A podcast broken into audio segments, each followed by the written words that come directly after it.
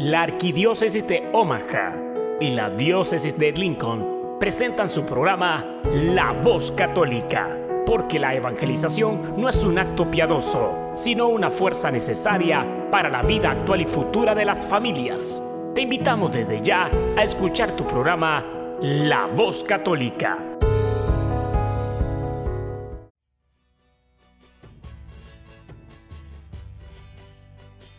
Saludos a todos nuestros audientes a este su programa La Voz Católica, una colaboración de la Arquidiócesis de Omaha y la Diócesis de Lincoln.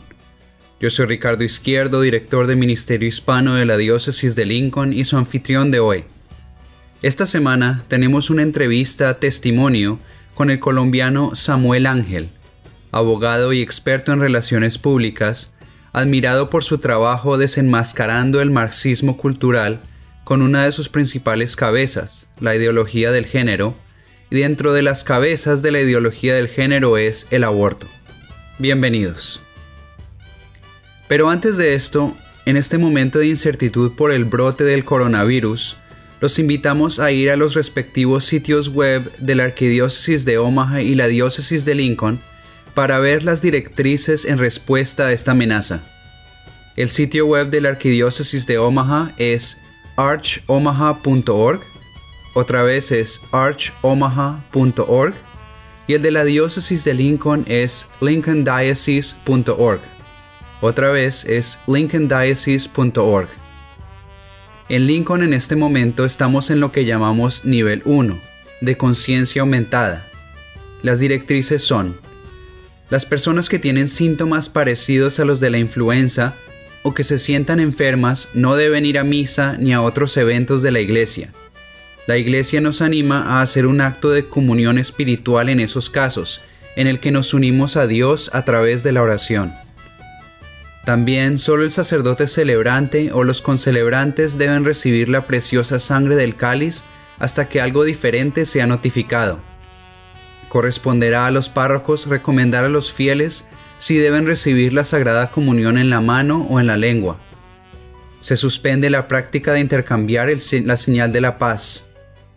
Los sacerdotes, diáconos y ministros extraordinarios de la Sagrada Comunión deben lavarse las manos con jabón y agua o desinfectante antibacterial antes y después de distribuir la Sagrada Comunión. También es importante omitir el gesto espontáneo de tomarse de las manos durante el Padre Nuestro. No se puede celebrar la Eucaristía ni otras liturgias en una capilla de misa diaria si hay una iglesia más grande en la parroquia. También absténganse de usar fuentes de agua bendita.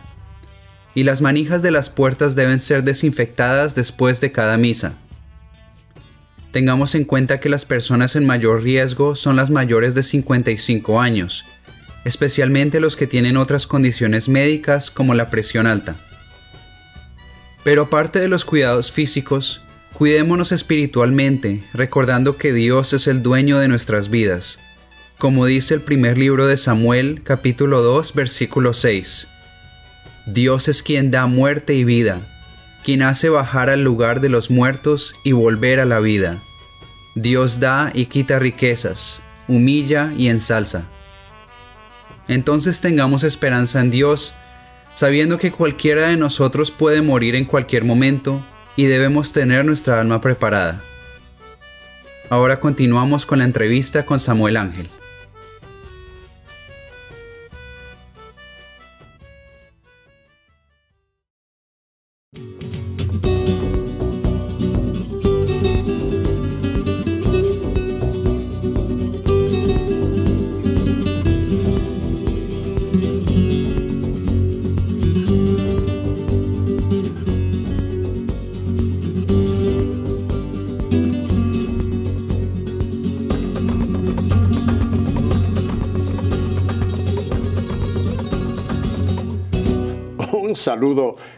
Nombre de nuestro Señor.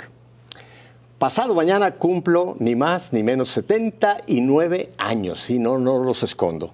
Y por eso me han traído este pastel acá. Teníamos las velas todas prendidas, pero como tardamos un poquito en entrar, miren, ya casi se han consumido, casi como yo. Así que las que quedan... ¡eh! Y, yo le doy gracias a Dios, eh, le doy gracias a Dios, eh, no por los 79, sino por cada día.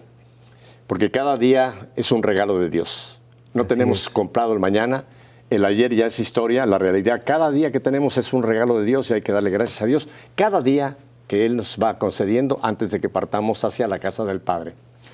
Bueno, ya han visto a mi invitado, ya lo conoce porque ha estado con nosotros ya en EWTN con mi querido amigo, mi querido Alejandro Bermúdez. Tengo aquí al señor Samuel Ángel. Muchas Samuel, muchas gracias por estar finalmente aquí en nuestra fe en vivo. Muy feliz de estar acá con ustedes eh, en este programa que todos queremos tanto por todo el continente y para mí es un honor precisamente celebrar los 79 años de don Pepe Alonso. Imagínate, el año que viene paso a ser ochentón. Pero nos ha tenido hoy en un tour donde nosotros los eh, un poquito más jóvenes estábamos ya sin aire y sin oxígeno y usted iba con todo, el, con todo pulmón eh, ahí guiando la, la ruta. Bueno, mi, mi, familia del aire y de Radio Católica Mundial, porque estamos también eh, por Radio Católica Mundial, conocen un poco mi testimonio y saben que yo en el año 2008-2009 yo morí. El 25 de diciembre prácticamente yo morí, caí, caí muerto. O sea que yo sé que estoy prestado por el Señor y sé que esta vida que Él me ha permitido continuar es para servirlo a Él. Y mientras Él me dé cuerda, ustedes han visto el, anuncio del, del, conejo ese de Rayo Back el que va con las baterías. Mi esposa, que está en el cielo y nos está viendo desde el cielo, decía que yo soy como el conejo de Rayo Back. Dice, a ti el Señor te puso una nueva batería y te dijo, sigue dándole, sigue dándole para adelante. Espectacular. Y hoy lo, hoy lo vivimos. Hoy, estuvimos experimentando esa batería. esa batería nueva que el Señor me dio. 100% de carga. Ajá. Pero qué bueno que te tengo aquí, Samuel, porque hemos tenido tú y yo ya bastante contacto por medio de radio, Radio Católica Mundial. Hemos hecho varios programas contigo desde Bogotá, porque viene de Colombia, por supuesto. Creo que ya le notaron el acento tan bonito que tienen los colombianos, ¿verdad? Así que ya hemos hecho programas de radio, pero hoy te tengo finalmente aquí en nuestra fe en vivo. Sí, muy feliz de, de estar acá. El canal es una bendición. Mi experiencia con EWTN ha sido impactante resultado gracias a las emisiones de los programas en varios países y creo que la obra que hacen no tiene precedentes. Pues fue una obra que mucha gente lo sabe, que empezó una monja clarisa franciscana de 59 años con 200 dólares de, capital, viniendo a un estado aquí en el sur de los Estados Unidos, un estado que es básicamente bautista, y viene a formar aquí, viene a fundar un convento de clausura. Y, como dice el Papa Francisco, Dios tiene unas sorpresas que no, nos imaginamos, ¿no? Nadie jamás hubiera, era, era, todo lo contrario a pensar que aquí hubiera podido hacer lo que hoy día es la cadena más grande en el mundo católico en, cuanto a difusión de, la palabra por todos los medios de comunicación. Sí, nos llega a todos y, para nosotros eh, es fuente de mucho conocimiento en un mundo que está convulsionado. Estamos viviendo un mundo bastante agitado y, esta señal nos llena de mucha alegría y de mucha paz para seguir adelante. Vamos a hablar un poco más adelante de este mundo convulsionado, Samuel, pero a mí me gustaría que antes nos hablaras un poco de Samuel. Cuéntanos dónde nace Samuel, cómo es tu familia, tu infancia, en fin, háblanos un poquito de ti.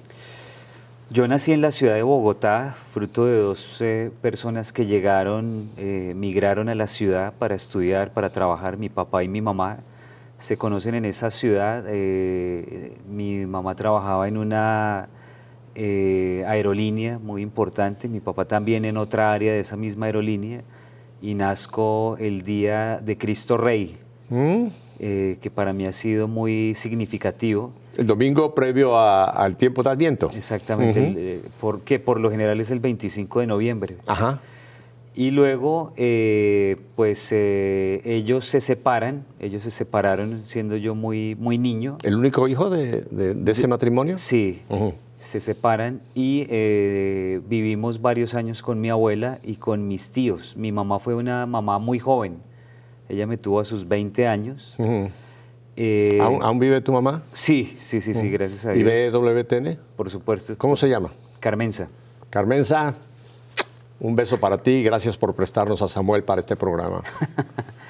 Eh, y, bueno, luego mi madre se, casa. Ella no se casó con mi papá, no, no, fueron casados. No hubo un sacramento. No hubo el sacramento. Luego se casa eh, por la iglesia. Mm. Eh, tengo dos hermanos, dos hermanos maravillosos. Y de ahí pues hemos seguido creciendo la familia. Mi hermana tiene cuatro hijos. Ah, del, matrimonio, o sea, del, eh, marido de tu mamá, tenía él dos hijos. Sí. Que eran niño y niña, hombre y mujer. Sí. Entonces ahora son dos varones y una, y una chica, los tres. Exactamente. Y la niña tiene cuatro, cuatro hijitos que adoramos todos. Anda. el menor tiene algunos meses nomás. Ajá. Entonces es una familia maravillosa y bueno, em, eh, vivimos la fe. Yo tengo mi conversión más o menos a los 17, 18 años, muy joven. Pero déjame ir antes de los 17, 18 años de echar la máquina del tiempo un poco atrás. en, tu infancia, ¿tú te formaste con, en un colegio católico, con monjitas, o cómo fue tu, digamos, tus años previos a los 17 años? Yo tuve algo muy curioso y es que eh, Colombia tuvo algo que llamó la Constitución del 91, que es una constitución de corte más bien marxista, porque entró a ser parte de ella un grupo revolucionario, el M19 que hizo un acuerdo con el gobierno, y a partir de ahí cambió mucho la educación. Pero antes de eso, cuando yo estaba en la primaria, era increíble porque los colegios públicos enseñaban religión. En los colegios públicos, sí. no en los colegios de, católicos, digamos. En, los colegios católicos también. Por supuesto, pero, es sorprendente que los colegios públicos. Claro, entonces en los, a los colegios públicos iba la infancia misionera, ah. iban los, grupos de catequesis, eh, regalaban los eh, Nuevos Testamentos, la Biblia. Entonces yo alcancé a vivir todo eso. Eh, porque estudié en un colegio público, mi primaria, y allí recibía toda esa información. Em, ya en el, en el bachillerato, pero iniciando, eh, hice la primera comunión en el colegio, ya era un colegio privado, pero se vivía esa, esa posibilidad. Y ahí en el colegio, en ese mismo colegio, ya finalizando mi, mi edad de escolar, la parte secundaria, eh, empezaron a haber ciertas influencias. Siempre me gustó, fui por mucho tiempo el mejor estudiante, siempre me gustó y me gusta la, eh, formarme, la, educación. Y por la educación y por la cultura empezaron a llegar ciertas influencias que permearon mi mente y mi corazón. Y empecé a caer en ciertas situaciones que no debí nunca caer, pero que a la postre me llevaron a la conversión. Estamos hablando de temas de drogas, de fiestas, es decir, me aparté muchísimo de, digamos, del camino que, debió ser. Y más o menos a los 17, 18 años tuve una sobredosis de cocaína. Mm. Eso me llevó a una, a una clínica porque tuvieron que tratarme, o sea, contra el reloj. O sea, fue peligrosísima. Sí, ya yo estaba al otro lado, a mí me aplicaron más o menos, más o menos en un minuto, en, no sé, un minuto, dos minutos, más o menos 50 bolsas de suero para... para Poderte hacer reaccionar. Exactamente, y para, digamos, descontaminar la sangre. Wow. Eh, estuve una noche... Si no, hubiera, si no hubiera sido en un hospital esto, tú hubieras muerto de esa sobredosis. Sí, sí, claro, claro, por supuesto. A mí me llevaron... Dame la mano. Estamos en el mismo club, porque hemos estado muy cerca, ya la gente lo sabe de mi caso, pero tú también estuviste, digamos, a, a, un borde de la vida eterna. Sí, fue, una, fue un accidente adolescente, un accidente porque preciso tenía eso en mi cuarto, tuve una pelea muy fuerte con mi madre, entré rabioso a mi cuarto, estaba esa sustancia ahí, me, no, no, controlé el haber ingerido eso y terminé en el piso botado, ¿no? Entonces, eh, ahí en esa, en ese, en esa clínica... Déjame una pregunta, porque nos ven muchos jóvenes que quizá nunca han probado droga.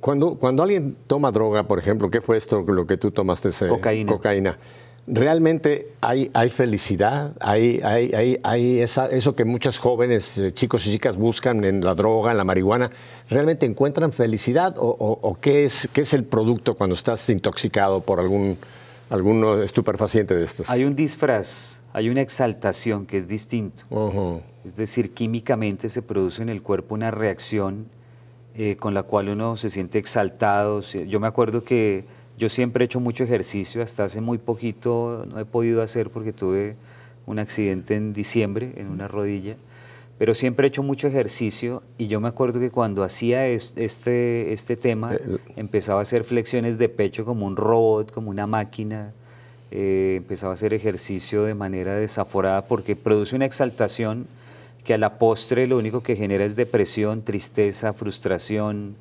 Te pasa, eh, como dicen, te pasa, te pasa la cuenta. Exactamente, es una vida mentirosa, ¿no? Eso, Mm, yo, yo viví eso más o menos un año, es decir, un año de mi vida Mm. estuve en temas de rumba, licor, eh, drogas. Eh, pero, pero yo quiero decirles algo, a mí nadie llegó a golpearme a la puerta a decirme pruebe esto, o sea, ¿por qué no pruebas esto un amigo algo? No, fue la cultura, culturalmente estamos viviendo una avalancha. Ujú. Entonces uno lee eh, libros como Yonki, eh, películas como Terciopelo Azul, o sea, cosas de esa época. Ujú. Obviamente toda esta avalancha del rock, del punk, de, de- de, eh, Guns N' Roses, Nirvana, Metallica, etc. Y, y esos personajes o toda esa influencia cultural se vuelve mucho más cercana para los jóvenes que sus propios padres. Mm. Eso es algo que nosotros no hemos dimensionado. Algo que en esta nueva época tiene muchísima más influencia, porque en esa época, en mi época, no había celulares, no había internet, Mm. no existía Google, no existía nada de esto. Hoy nuestros jóvenes y nuestros niños a un clic están encontrando muchas cosas buenas, pero muchas cosas que los están golpeando culturalmente. Eso, esto que yo viví me ha hecho a mí entender perfectamente el fenómeno que estamos viviendo hoy, que ha desplegado unos tentáculos superiores a los de mi época. Sí, pero, pero es, pa- es patético esto que tú cuentas, porque bueno, tú viviste esa, esa situación, pero tú, por lo que cuentas, ahora, ahora es mucho más esos falsos evangelios, esos, esas voces, esas sirenas que atraen a los jóvenes, es mucho más ah, accesible, digamos, que Claro. todavía en tus tiempos. Claro, Te digo porque en, en mis tiempos, que hace mucho tiempo, porque ya dije que cumplo 79, no había droga. Claro.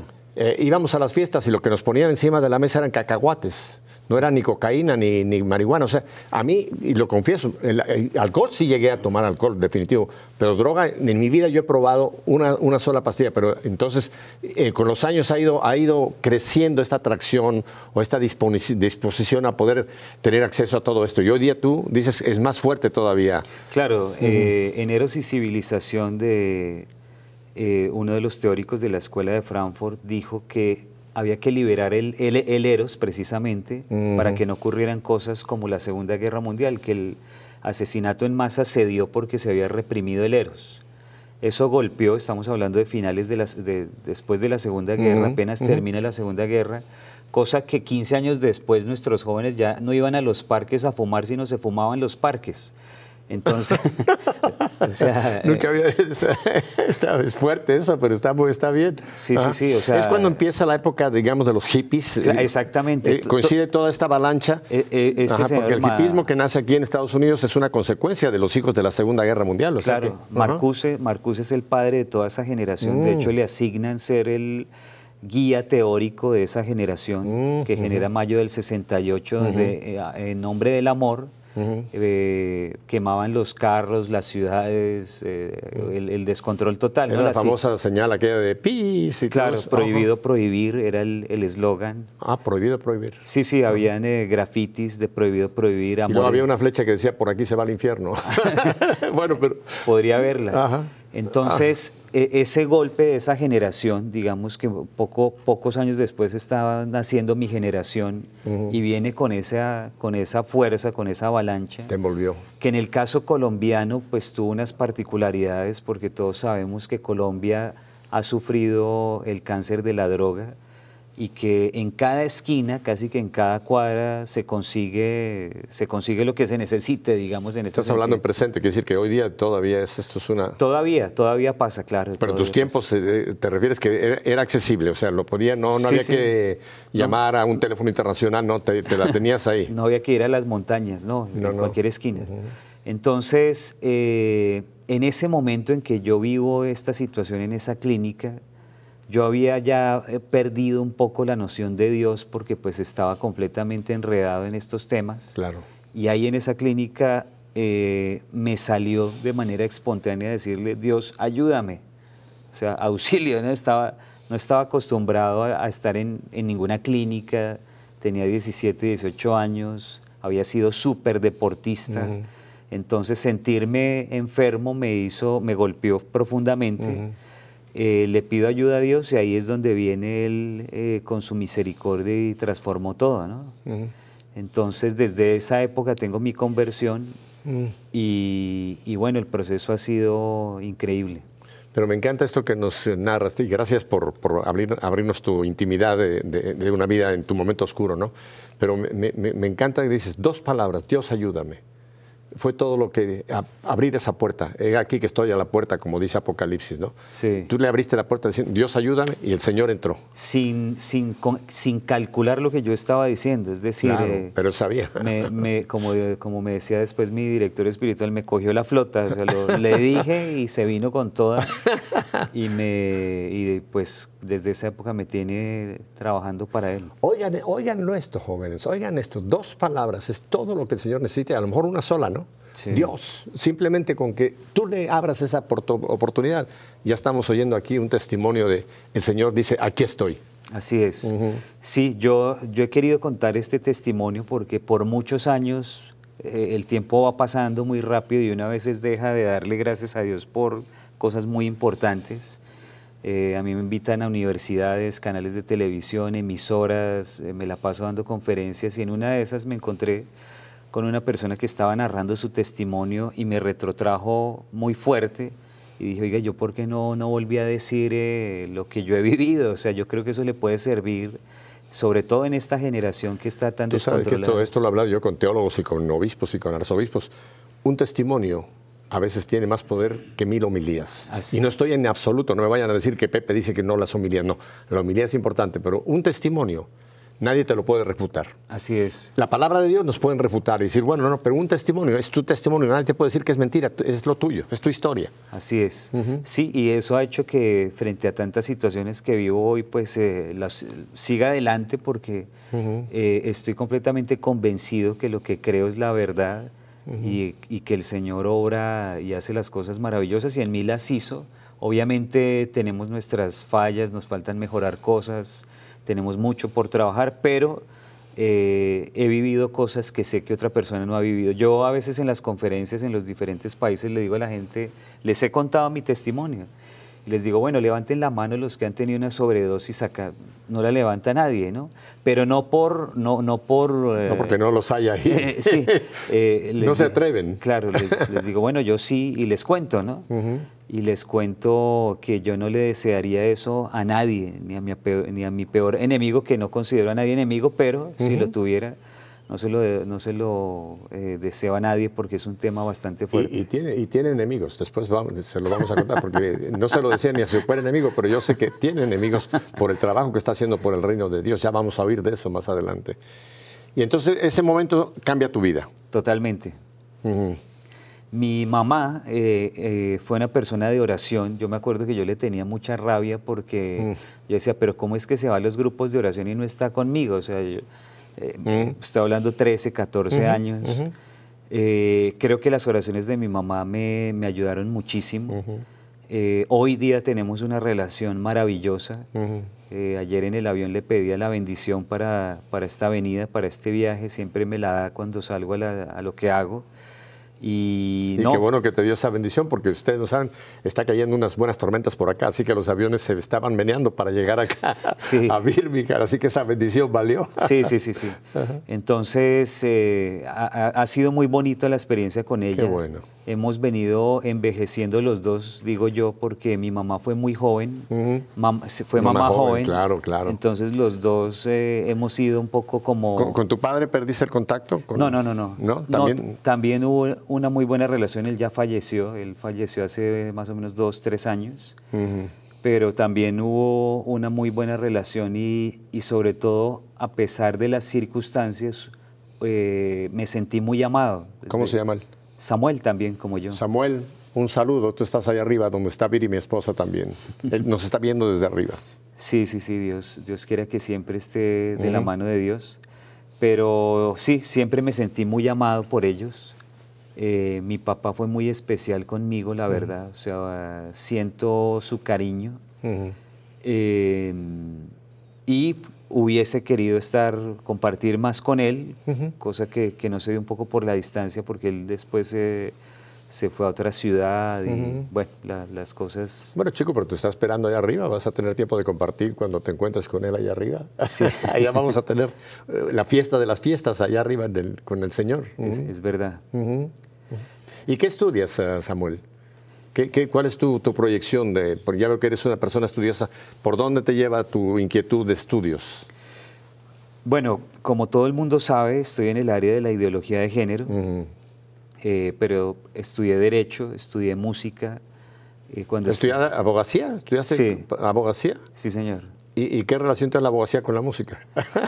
Eh, la verdad es que fue fruto de muchas vivencias que tuve siendo músico, porque además de músico... Ah, ¿fuiste músico? Sí, sí, fui, fui músico. ¿Qué instrumentos tú? Guitarra. Anda. Sí, sí. Y, eh, eh, y, siendo músico estudié algo que se llamó, que fue muy particular porque surgió solo en esa época en la que yo estuve en la Pontificia Universidad Javeriana y fue administración cultural. Entonces eso me metió en todo el tema de la cultura, de la gestión cultural, de la eh, industria del entretenimiento. Y de ahí empecé a ver que el derecho era básico porque estaba uno en un mundo convulsionado, muchos problemas, había que blindarse un poco de ciertas situaciones y empecé a estudiar derecho, fue por eso. Eh, y ya pues con eso viene toda esta avalancha de la, de la, ideología de género que yo la conocí por accidente porque yo duré 10 años en, la política. Mm. Eh, tuve una, una emisora, el tema de la emisora me llevó a la política porque en las regiones, esta era una emisora regional, eh, las emisoras no viven si no es con recursos públicos, claro. es decir, alcaldía y gobernación. Entonces empecé a ver que todo se movía en un entramado político, me metí a conocer cómo era el tema, lo conocí perfectamente después de 10 años, ya tenía relaciones o, trabajaba en la política con influencia nacional, con personalidades muy conocidas en Colombia y de Colombia en el mundo. Y eh, un día se dan una serie de traiciones, como que el círculo que yo manejaba me traicionó casi que en su, en su totalidad. Mm. Doy un paso al costado y digo, no vuelvo a meterme en esto nunca más. Sí, porque eso es muy raro, ¿verdad? Que dentro de la política se traicionen los unos a los otros. Digo, es muy raro que no ocurra. Sí, sí, sí, así es. Es raro que no ocurra. Así es. Porque ahí es la, jungla, ahí es totalmente. la ley del más fuerte, se come al otro y este se come a aquel. Pues, así es, hay una, hay una fábula del alacrán y la, y la rana que van a cruzar un, un río. Eh, los dos se convencen a ver quién lleva encima al otro. El alacrán convence a la rana de que lo lleve eh, porque obviamente la rana era la que podía pasar. Es anfibia. Exactamente. Y le dice, pero no me picas. Dice, pero ¿cómo lo voy a picar si, si, me está pasando a mí? O sea, ¿cómo la voy a picar? O sea, necesitamos salvarnos. Seguro que no me pica. Cuando pasan, van por la mitad del río y ¡pum! el alacrán la pica. Y entonces la rana le dice, ¿qué pasó? Pero no me dijo que no me iba a picar. Dice, es mi naturaleza. sí. Esa es la historia de la política. Entonces yo di un paso al costado hasta el punto que yo ni siquiera volví a ver noticieros, nada, o sea, me aparté totalmente cuando recibo una llamada de una amiga que me dice que está preocupada por un tema que tiene que ver con algo que quieren hacer con los niños, que tiene que ver con política y que me lo quiere comentar. Yo le dije, mira, muy amable, muchas gracias, nada que sea política, nada, o sea, no me hables nada de política. Pero como ella había estado en otra época mía, la época en que estudié música, que era otro ambiente, le dije, bueno, tomémonos un cafecito. Cuando ella me mostró, era un tema de unas cartillas de ideología de género, donde a los niños les iban a cambiar. Cálmese, vamos a explicar lo que es ideología de género. Yo sé que doña Juanita dijo, pero ¿qué, qué habla este señor? Ya lo vamos a explicar lo que es ideología de género. Quédese con eso. Y te dan estas cartillas. Empiezo, empiezo a ver la información. Eso todavía no lo conocía el país, o sea, no era boom, pero empiezo a ver de qué se trataba yo creo que, sinceramente, creo que hubo una gracia de Dios en ese momento, porque por algunas circunstancias yo proyecté lo que, en lo que se podía convertir eso. O sea, algo que no conocía a nadie, pero dije, uy, esto, esto va a cambiar completamente, no solamente a nuestros niños, sino las estructuras familiares, la educación, eh, el ordenamiento jurídico, la misma civilización, o sea, solo con, con verlo le dije, uy, no, bueno, eh, está bien, metámonos, metámonos a a confrontar esta situación. Mm.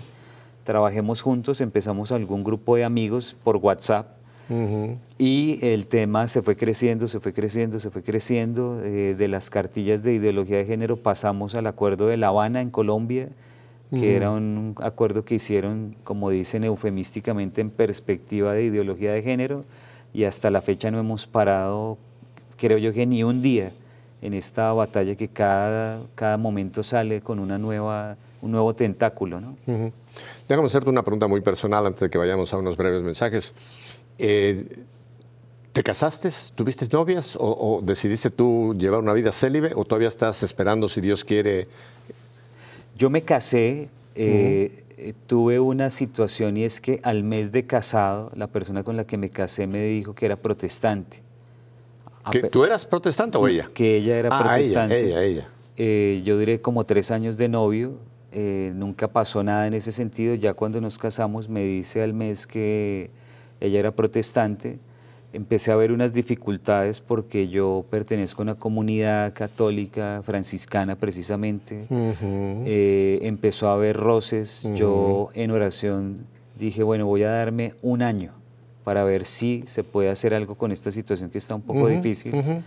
La situación se fue dificultando muchísimo. Eh, finalmente hubo la separación, eh, la nulidad del matrimonio eh, y bueno, estoy, no, no me he vuelto a casar. ¿Pero tienes abierta la puerta por si acaso el señor? O, tengo tengo abierta la puerta, sí, tengo abierta la puerta. Chicas, luego les voy a dar el teléfono antes de que terminemos el programa, por si tienen alguna sugerencia para Cualquier cosa, samuelangel.com. ya lo dio él, ya lo dio él, así que ya samuelangel.com. No, te, hago esta pregunta. ¿Qué, edad tienes, Samuel? Tú lo puedes decir. A una chica nunca le preguntaría, pero a un hombre le puedo preguntar. Yo, yo acostumbro a, Yo sé que eres come años, tienes, tienes más de los que, que representas. Sí, sí, sí. Acostumbro a no decirlo, pero lo voy a decir solo porque usted ya dijo de entrada su bueno, Yo dije la mía. Eh, mírame, nada más acá, hasta las velas se fundieron. yo tengo 46. Eh, se te nota más. No, pero eres un chaval, por Dios. ¿Sabes qué edad tiene mi hijo, el más pequeño de mis hijos? No. 52. O sea que tú podías ser mi hijo todavía más pequeño. Así que 46 está en plena vida. Todavía te queda mucha, mucha rosca, así que bueno.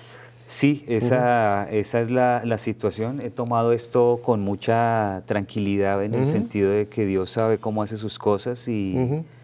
y... No, pero hay un punto que yo te admiro, admiro realmente porque eh, este, esta, esta, digamos, esta, disolver esta, esta unión fue por razones de fe. Sí. O sea que tú, tú, te querías mantener en tu fe católica, apostólica, etcétera, y veías que no había compatibilidad con, la que fue tu esposa. Me parece muy honesto que en un momento dijeron, bueno, aquí es un asunto serio, ¿no? Sí, claro. Porque si hubieran tenido familia, hubiera habido una bronca para ver en qué fe, en qué se, fe si iban por la fe evangélica o la fe. Bueno, en fin, creo que fue, fue la mano de Dios que dijo, mejor mejor aquí. Sí, la, la, idea es que siempre la fe desde que conocí al Señor ha primado en todo lo que hago. Eh, en el fondo, yo no, yo no lo digo, de hecho muchas eh, conferencias o programas, mis argumentos son eminentemente académicos, yo no, no, uso argumentos religiosos, pero en el fondo, y ya que estamos en un programa que tiene que ver con la fe, es la fe la que me ha movido a hacer lo que hago. Claro. Claro. No, es que además el trabajo que tú haces, que lo vamos a compartir ahora en un momento, aunque no tenga un léxico religioso, pero es netamente religioso. Así es. Porque estás yendo a lo más elemental, que es el, gran engaño del demonio hacia nuestros hijos, hacia la familia y, en, otras palabras, hacia la humanidad. Totalmente. Tengo que ir a unos breves mensajes. Quédese conmigo, porque vamos a hablar ahora de esa palabrita que usted no sabía que es la ideología de género. Vamos a hablar para que vean qué proyección tan hermosa es que el Señor le ha dado a Samuel Ángel. No cambie de dial. Acuérdese porque se puede usted meter donde no debe. Quédese aquí con nosotros, CWTN y Radio Católica Mundial. Volvemos enseguida.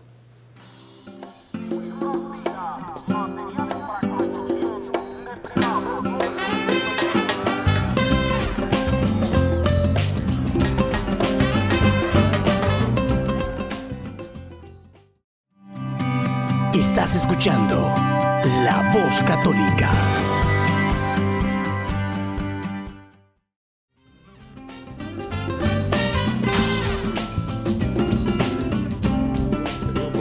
le digo a la gente que no, que no cambie de dial.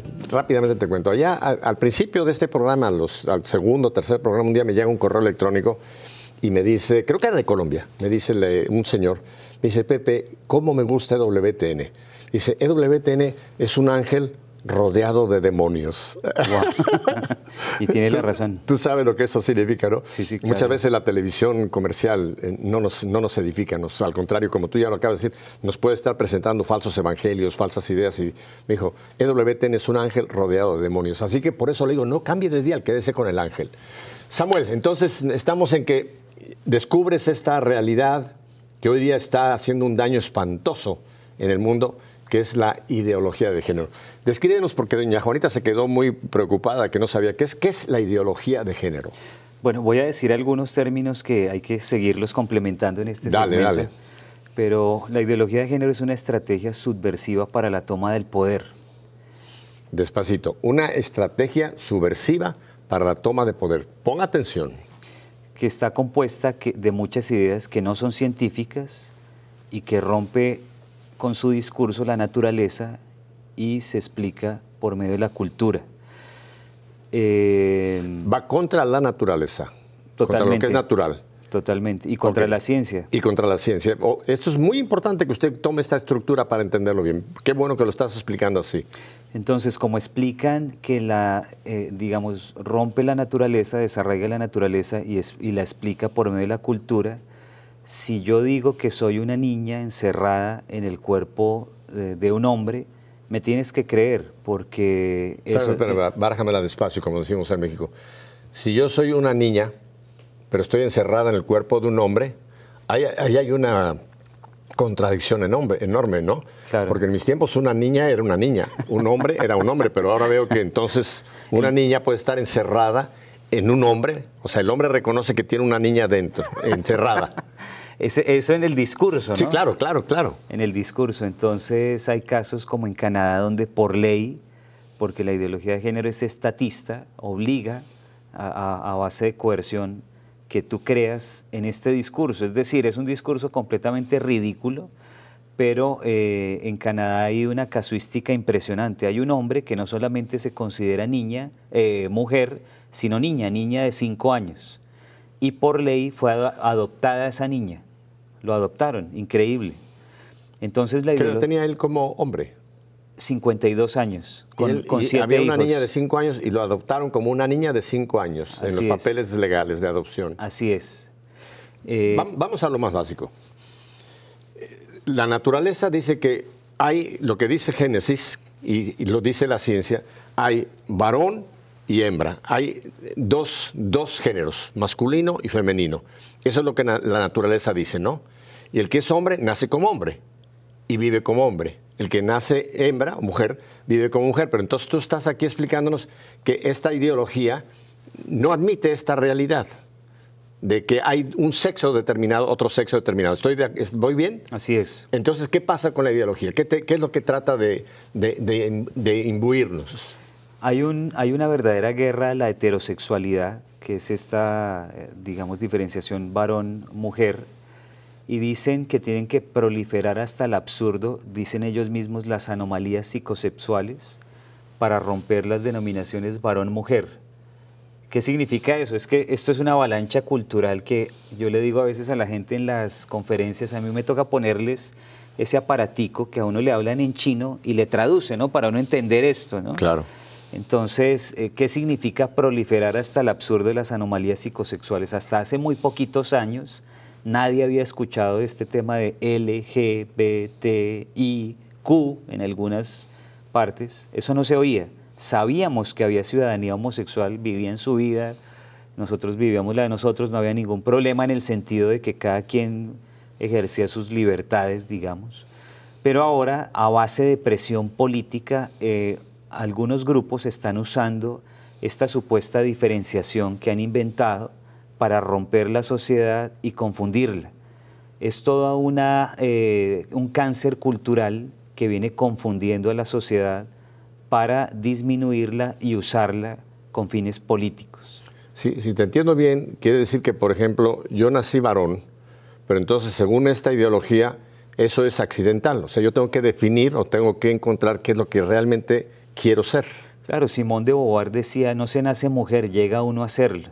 Ah, Entonces, Anda. entonces y, y un compatriota mío, eh, Humberto de la Calle, en La Habana, dijo que el acuerdo de La Habana estaba en perspectiva de ideología de género y que, como decía Simón de Beauvoir, también no se nace hombre, sino que llega uno a serlo. Entonces yo les pregunto, le pregunto a la gente siempre que hacemos conferencias, ¿aquí hay alguna mujer? Obviamente casi siempre la mayoría son mujeres, levantan la mano. Yo les digo, ¿ustedes nacieron mujeres o algo pasó por el camino, algo se desvió, algo les hicieron que se convirtieron en mujeres? Dicen, no, nosotros nacimos mujeres. Bueno, entonces lo de Simón de Beauvoir, que es un libro así, El segundo sexo, no es un libro académico, serio, científico, sino es ideología. Entonces empecemos a diferenciar qué libro nos sirve y qué libro no nos sirve, o qué libro nos, quiere, nos puede hacer bien y formarnos o golpearnos y confundirnos. Entonces le puedo decir a doña Juanita, que era la que estaba muy preocupada por la palabra ideología de género, que ahora tiene que investigar si realmente es doña Juanita o es don Juan. Así es. Porque a lo mejor resulta de que ha estado don Juan encerrado en el cuerpo de doña Juanita y ahora ella tiene que encontrar realmente quién es. Según la ideología. Dios mío, esto es una locura. Así es. La, la ideología es esto que suena tan chistoso porque cuando uno ve la No, no, es casuística serio, es serio. Le, le produce gracia. Por ejemplo, en, eh, en Argentina hay un señor que se llama Sergio Lazarovich. Ese señor, eh, siendo hombre, tenía que pensionarse a los 65 años. Si fuera mujer, se pensionaba a los 60 años. Entonces, para pensionarse, él dice que ya no se llama Sergio Lazarovich, sino Sergia Lazarovich, para pensionarse cinco años antes. Y, y ya no usa pantalones, usa faldas ahora. No le he visto la falda, pero la, la foto es un señor barbado como Sergia Lazarovich, la foto de su Ay, con documento. barba además. Sí, sí, sí. Entonces lo podían en un circo anunciar como la mujer barbada, que antes te acuerdas que en los circos. Oh my God. Exactamente, entonces yo le digo a la gente, bueno, ya si ustedes se quieren pensionar antes, conocen la fórmula, ¿no? Todo el mundo suelta la risa, pero el problema de esto es que eh, está minando las instituciones, la manera como se educa, el contenido educativo, la manera como se ejerce la, eh, la medicina, la manera como actúan los sistemas judiciales, está pulverizando Occidente si es que no reaccionamos. Y, y lo más grave, Samuel, según yo había hablado contigo, porque hemos tenido conversaciones, el problema es que esto lo están llevando a los niños Así a es. la más tierna edad. Sí, Niños se- de 6, 7, 8, 9 años ya empiezan a, a escuchar este discurso en las escuelas públicas. Ellos tienen una fijación con los niños, además. Tienen una fijación con los niños porque nosotros, digamos, personas un poco más formadas, más mayores, eh, difícilmente una ideología como esta nos entraría. Es decir, eh, uno se ríe, uno, pero hasta ahí, ¿no? Pero un niño eh, es completamente susceptible de ser... eh, eh, Están en la edad de, de que absorben todo. o sea, que están, es. están en la búsqueda de precisamente de definir su personalidad. Exactamente, entonces por eso estos grupos en nuestros países están llevando eh, espectáculos drag queen, o sea, de estos señores que, que son hombres, que se maquillan como mujeres y que ponen música de alguna cantante y hacen una mímica frente a los niños. Esto está pasando alrededor de todo el continente. No, y en Europa también. Ah, sí, O sea, sí, esto- claro. Este es un fenómeno mundial. Es, es un fenómeno mundial, pero digamos que Latinoamérica se había Sí. conservado un poco más en, en este tema y, y viene recibiendo una avalancha impresionante. Eh, nuestros niños eh, les están cambiando el, el contenido de sus textos. Hay libritos que son inclusive en dibujos animados para que el niño caiga y además eh, con unos contenidos bastante politizados, es decir, es, es casi que extrema izquierda, eh, con dibujos animados y demás, donde el Che Guevara aparece casi como Mickey Mouse, donde Frida Kahlo, que también era de esta línea de, de ideas, aparece también con, con muy amable, digamos, eh, visualmente, pero que está minando las mentes y los corazones de los niños y los tiene secuestrados al otro lado del espectro eh, político. Eh, ¿Y los padres? aquí viene una, una gran, eh, una gran, un gran reto, porque el padre de familia lleva a sus hijos, a veces inclusive a estudiar al mismo colegio donde él fue, porque él dice, no, yo tuve unas muy buenas profesoras, aquí yo aprendí mis valores, yo soy bien católico, veo EWTN, veo a don Pepe Alonso, el niño lo llevo allá porque él va a, empe- a- a- quiero que sea como yo, digamos. Y cuando usted va a ese mismo colegio, el mismo colegio ya cambió sus contenidos, ya cambió sus profesores, hay profesores que son militantes de estas ideas, son proselitistas en estas ideas y los niños, ahí es cuando uno encuentra la noticia de que el padre le dice a uno llorando, ahí, yo me he encontrado con muchas situaciones donde padres se digamos, se desgonzan, se despedazan frente a uno diciendo, yo no sé, o sea, me dijo que, que él, ¿Qué era, hicieron conmigo? que ¿Qué él- hicieron conmigo? que él era homosexual y que, que ella era lesbiana, pero ¿de dónde? O sea, si el niño no tenía de dónde. Ahora alguien dirá, ser homosexual, yo, yo cada vez me, he verticalizado un poco más porque entre más información nos llega, más entendemos el fenómeno. Por ejemplo, yo antes decía, si alguien es homosexual y decide ser homosexual, pues es su vida, ¿no? Su vida, se la respetamos. Ya en este momento no lo digo en esos términos y le voy a explicar por qué. En este momento, en una ciudad de Colombia que se llama Manizales, la secretaria de la mujer es un hombre que se autopercibe mujer. Es decir, es un hombre que eh, asumió un cargo que estaba destinado para las mujeres, la secretaria de la mujer de esa alcaldía. Hasta ahí alguien diría ingenuamente, no, si él se autopercibe así, pero eh, está muy bien formado, está súper educado, entonces de pronto nos va a enseñar muchas cosas buenas en ese cargo. Resulta que cuando uno empieza a ver las publicaciones de este señor, este señor eh, se publica desnudo, semidesnudo y aparece con una bolsa de colostomía. Entonces la gente dirá, pero ¿cómo así? O sea, ¿qué tiene que ver una cosa con la otra? O sea, ¿qué es esto? Peras con manzanas. No, resulta que, eh, y esto no lo dicen los medios, como, como decías hace un momento, porque hay una agenda que se llama Agenda Setting, qué tienen que decir y qué no tienen que decir los medios. Yo los reto a ustedes, vean ustedes CNN, el New York Times, el periódico más famoso de su, de su país, y vea que la línea es la misma. Siempre habrá un homosexual que es la figura rutilante de, de su país, del mundo. Siempre habrá, o sea, este tema tiene unas dimensiones, unas proporciones eh, fantasmales. Tú Pero- sabes pero, lo que- que quiero decirte para, para finalizar la idea es lo siguiente. Este señor se publica con una bolsa de colostomía. Resulta que cuando las personas tienen relaciones homosexuales, que sobre todo son de tipo anal, muchos de estos jóvenes quedan lisiados porque cuando el anillo anal se rompe hay una incontinencia fecal y la persona resulta conectada, lisiada, con una bolsa que recibe sus excrementos.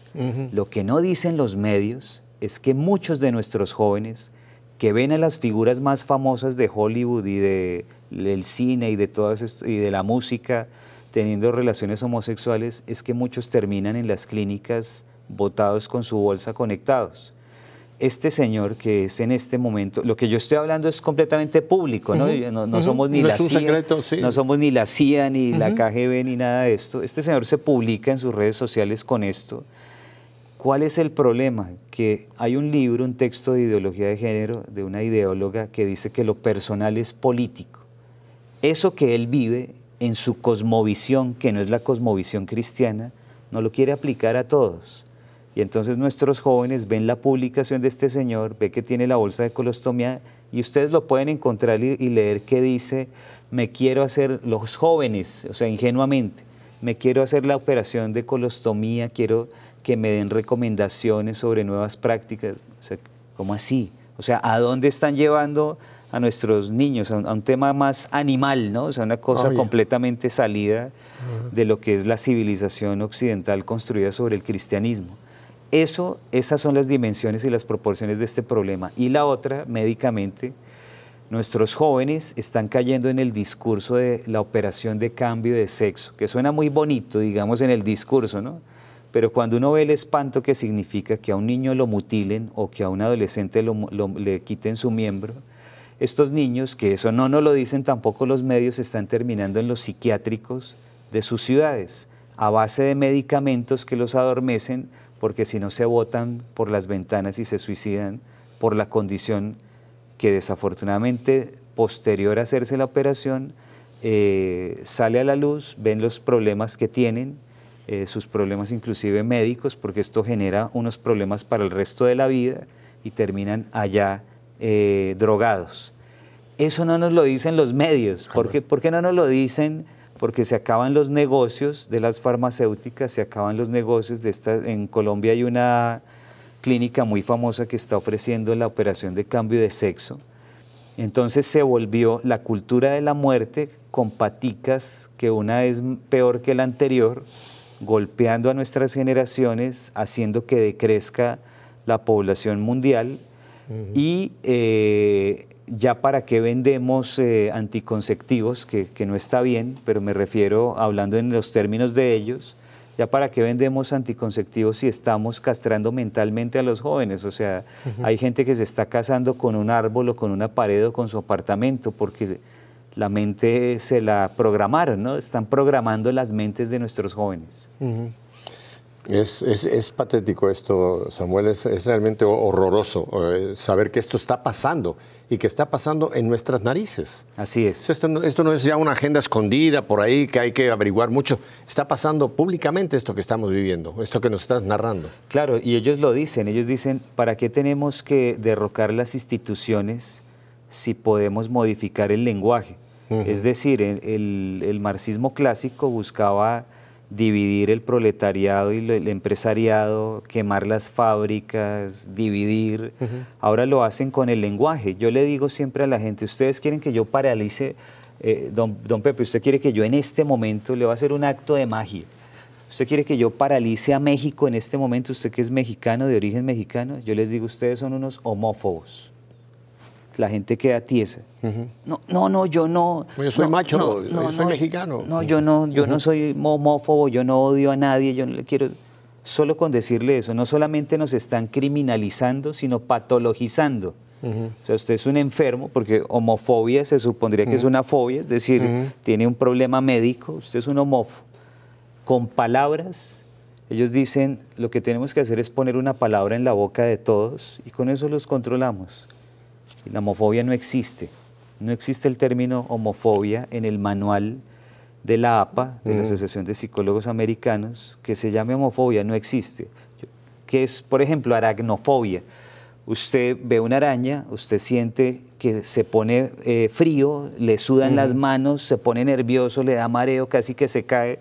¿Usted siente eso cuando ve a una persona homosexual? No, usted no siente eso no existe la homofobia, pero con esa palabra es como si nos construyeran un muro de 50 metros que nos paraliza totalmente y a base de eso, de victimizarse y criminalizar, que fue lo que hizo Hitler, por eso la portada de mi libro, victimizarse y criminalizar, a base de eso está llegando toda esta gente al poder, los estamos eligiendo en nombre del amor, de la diversidad, del respeto, respeto por uno mismo y por los demás, a base del discurso. Mira, lo que hace un momento yo trataba de decirte, y no voy a abundar mucho, ahora que estamos aquí en una campaña en Estados Unidos rumbo a la, presidencia, uno de los candidatos de un partido, no voy a hablar de qué partido, resulta que en las dos preelecciones que hubo, eh, los dos cacuses que llaman, el que salió en primer lugar es un homosexual, casado con un hombre. Y, en dos estados de este país lo han puesto como, como el candidato a llegar a la presidencia de este país. O sea que esto, esto es un fenómeno que no solamente es de países, digamos, en Latinoamérica, sino esto país, en, este país. En, o sea que esto, esto, es, esto, es, un fenómeno mundial lo que está ocurriendo. Así es. Samuel. No me queda mucho tiempo. Me gustaría mucho porque vamos a dar luego donde la gente puede contactarte y encontrar muchísimo material que tú tienes disponible. Pero tú qué le dices a las familias que nos están viendo hoy, que quizás están igual que yo, horrorizadas de oírte esto. ¿Cuál sería tu, tu, tu contraveneno a esto que estamos viviendo? Hay algo que, es muy sencillo, muy, muy sencillo, pero muy poderoso y que difícilmente lo logran hacer, pero que los reto a que lo hagan. Hablen con sus hijos. Usted dirá, no, pero yo hablo todos los días. No, hable de estos temas. No, no, no, porque es que mi niño es ingenuo, ¿cómo le voy a dañar su mentecita? No, no, si usted no lo hace tranquilo, lo va a hacer el colegio, lo va a hacer ¿Puedo nombrar algún canal de televisión? seguro. Lo va a hacer Netflix, lo va a hacer YouTube, lo van a hacer los youtubers. Desafortunadamente se ha levantado una oleada de, youtubers colombianos ideologizados, muy famosos en, en, todos nuestros países. Lo van a hacer ellos. Si usted no le habla de este tema, lo van a hacer ellos. Hágalo a velocidad. ¿Por qué, porque yo digo esto? me ha pasado el caso con una madre de familia que tiene este problema al interior de su casa y ella aterrada no ha sido capaz de hablar con su hijo. Increíble, a veces se, genera esa, esa limitante interna, ¿no? O sea, como que, no, yo no le hablen con sus hijos, cuéntenles lo que está pasando, explíquenle en sus términos de padres. ¿Qué significa eso? Que el canal de televisión o los sindicatos de educadores, que por lo general son proclives a estas ideas, ellos lo que hacen es instigar, casi que latigar a nuestros hijos con estas ideas y con esta cosmovisión. Usted como padre, usted ama a su hijo, hablen en esos términos de padre, con amor, con cariño, explíquele los peligros que está viviendo y por qué la amiguita que tiene ahí o el amiguito que tiende a cogerle la manito o que, eso está pasando, por qué está equivocado y por qué hay que tener cuidado con esta agenda. Esta agenda se viene muy fuerte. Hay colegios que yo he encontrado donde hay 16 niñas lesbianas, solo un curso. Ahí eh, los niños están con un clic en su celular viendo una serie de Netflix que se llama Sex Education, que legitima absolutamente todo esto, muestran explícitamente, lo están viendo, los niños son los que me lo cuentan, yo no, yo no tenía ni idea de todo esto, me cuentan los mismos niños, legitiman, muestran explícitamente relaciones homosexuales, lésbicas, drogas, todo esto con un clic en su celular. Usted dice, yo soy un súper buen padre, le compro a mi niño el iPhone, le compro el Netflix, el niño va a tener todo para que él se desarrolle muy bien.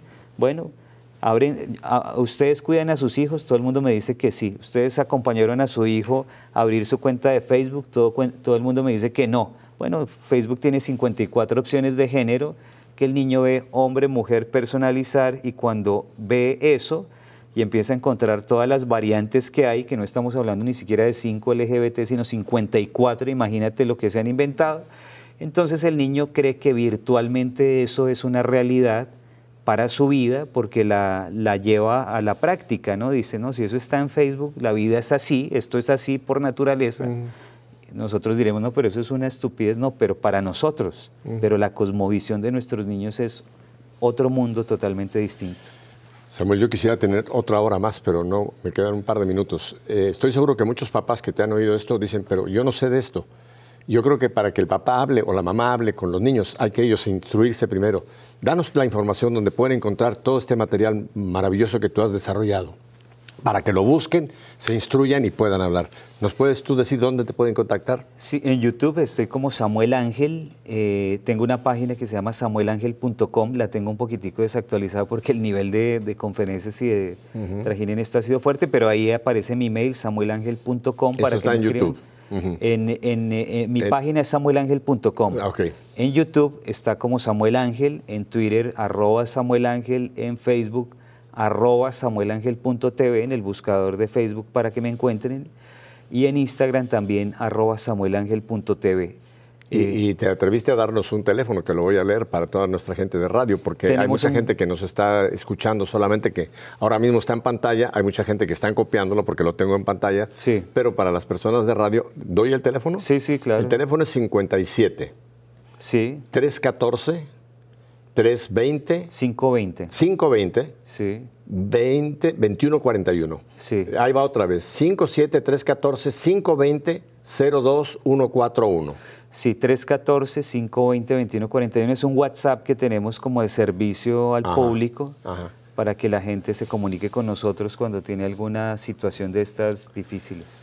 Mi querido Samuel, no, no te digo adiós, no, no, no te despido porque tienes que volver.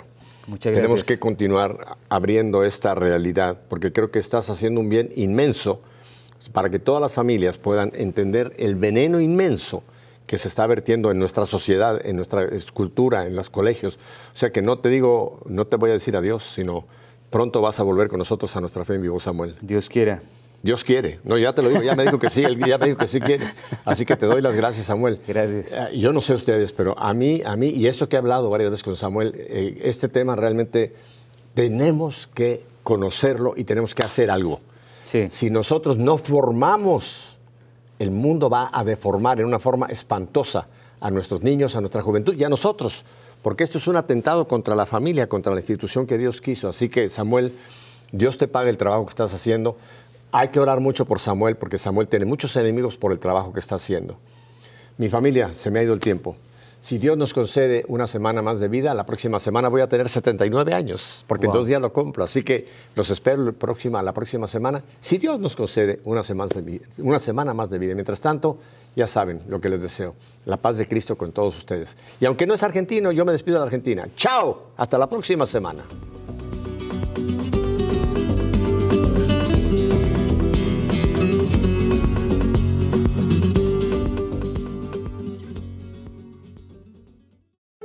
La Arquidiócesis de Omaha y la Diócesis de Lincoln presentaron su programa La Voz Católica, porque la evangelización no es un acto piadoso, sino una fuerza necesaria para la vida actual y futura de las familias. No olvides que el próximo domingo tienes una cita aquí en La Voz Católica, de 8 a 9 de la mañana por esta emisora.